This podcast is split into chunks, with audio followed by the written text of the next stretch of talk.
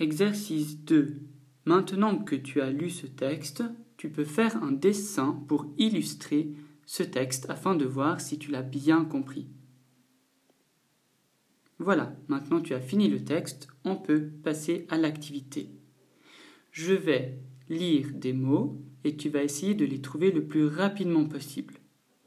Après la lecture du mot, tu peux mettre pause pour avoir le temps de trouver ce mot dans le texte.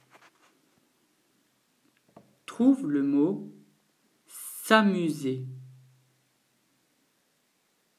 Oui, il est à la ligne 2. Trouve le mot chaussure.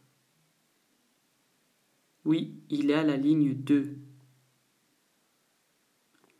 Trouve le mot plif. Oui, il est à la première ligne. Trouve le mot arriver. Oui, il est à la première ligne. Trouve le mot rille.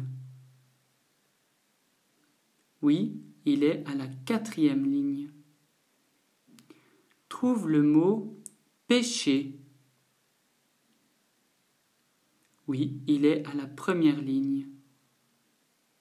Trouve le mot hameçon. Oui, il est à la troisième ligne. Et enfin, trouve le mot Billy. Et oui, il est écrit plusieurs fois. Combien de fois est-ce que tu peux le lire? Je le vois écrit trois fois dans ce texte, dans le titre, à la première ligne et à la troisième ligne.